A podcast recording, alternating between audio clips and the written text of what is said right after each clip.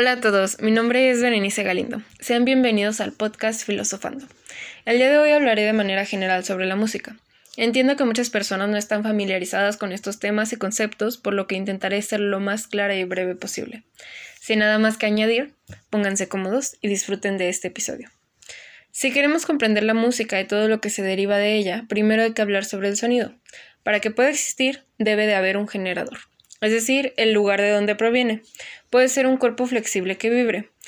En los instrumentos se da de muchas formas, frotando, pulsando, soplando o golpeando, ya sean cuerdas, tubos, teclas o superficies. Cuando las vibraciones son regulares, hablamos de sonidos musicales. El sonido humanamente audible son ondas sonoras y acústicas que se producen por la presión del aire, convertidas en ondas mecánicas en el oído y se perciben por el cerebro. Sus características son la intensidad, que es básicamente el volumen en el que se escucha el sonido. El tono es la frecuencia de vibración. En cuanto más alto, más agudo el sonido. Por último, el timbre es el responsable de que distingamos a una persona solamente por su voz. Cada uno tiene un timbre único dejando de lado la nota que esté cantando. En los instrumentos pasa exactamente lo mismo, aunque se toque un la en la guitarra y en una flauta, obviamente va a sonar distinto. Adentrándonos ya en la música, hay que comenzar hablando sobre la notación musical, que es lo que nos permite entender la música de una manera escrita. Lo principal es el pentagrama, que es un conjunto de cinco líneas y cuatro espacios de manera horizontal en el que se colocan las notas musicales do, re, mi, fa, sol, la y si. Se pueden agregar líneas adicionales arriba o abajo si es necesario. Luego están las claves musicales, que son las que le dan sentido al pentagrama y se escriben al principio de este. Está la de sol, que es la más común. Luego está la de fa, que es la segunda clave más utilizada, y la de do, de la cual existen dos tipos diferentes. Cada una de ellas les da una posición distinta a las notas. Cabe aclarar que las líneas y espacios del pentagrama se leen de abajo hacia arriba. Continuando, nos encontramos con el ritmo musical, que es el enlace métrico de las notas. Regula su sucesión. Para entender los pulsos y tiempos, tenemos las figuras de nota. Están entre las más usuales la redonda de cuatro tiempos, la blanca de dos, la negra de uno, la corchea de un medio y la semicorchea de un cuarto. Cada una con un símbolo que representa su silencio con el mismo tiempo correspondiente. La ligadura es el símbolo que conecta varias notas. Puede ser de dos tipos, cada uno de ellos con un significado distinto. El puntillo se señala a la derecha de la nota y la modifica, ya que incrementa su valor en la mitad del tiempo. Por ejemplo, la blanca de dos tiempos se convierte a 3. 2 más la mitad de 2, que es 1, es igual a 3. Tanto los sonidos como los silencios pueden llevar puntillos. Yéndonos a la métrica musical, es la estructura de la música. El pulso se divide en grupos en los que están los fuertes y los débiles, marcando como pulso fuerte el primero de cada grupo. El fin es crear un patrón rítmico regular. Para representar el compás se utiliza una fracción en la partitura al principio del pentagrama o después de una barra doble, que significa indicación de compás. Y a continuación se coloca la clave. Puede ser clasificada según varios criterios como el número de tiempo, en binario, ternario, cuaternario o irregular, o dependiendo de su subdivisión en cada pulso. Los simples son de subdivisión binaria y los compuestos son de subdivisión ternaria. Los acentos métricos son aquellos que por pulsos, divisiones o subdivisiones tienen un mayor peso que los otros. Normalmente recaen en el primer tiempo o en uno de importancia secundaria de cada compás. Existen algunos fenómenos rítmico-métricos, como la síncopa y el contratiempo, que tienen en común que ambos refuerzan el tiempo débil del compás, y se diferencian en que la síncopa se alarga hasta el siguiente tiempo, y el contratiempo se posa sobre el tiempo débil y sustituye los tiempos fuertes por silencios.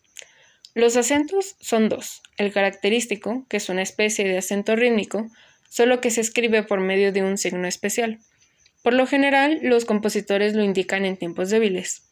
El grupal es otro fenómeno parecido a la síncopa, provocado por la división entre dos de un número mayor de notas, donde cada par de estas notas empieza en la parte débil del compás. Ahora hablemos sobre el cambio de compás.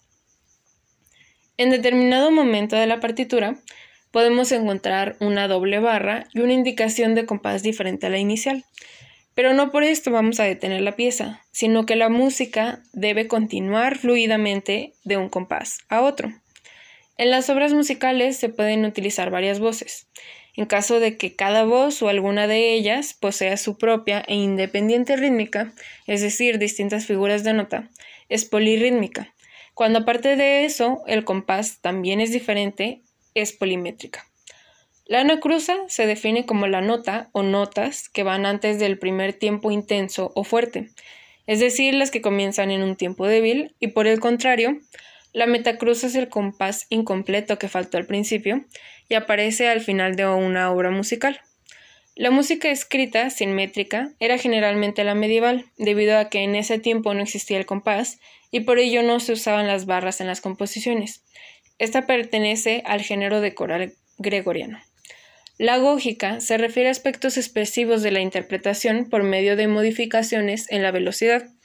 Hay movimientos uniformes que son cuando se mantiene el pulso regular y constante durante toda la pieza musical. Por ejemplo, la música comercial. Están los lentos o pausados, moderados, rápidos y complementarios. Por otro lado, están los movimientos progresivos que van haciendo la música poco a poco más rápida o más lenta.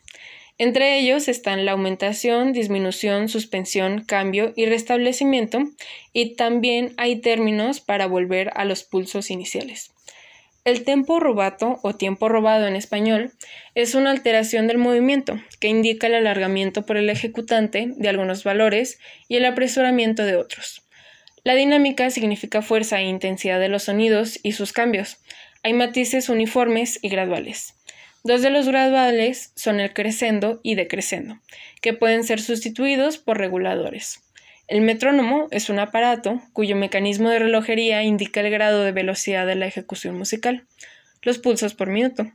Finalmente tenemos el carácter que en el sentido musical se refiere a cómo se describen distintos factores de las obras.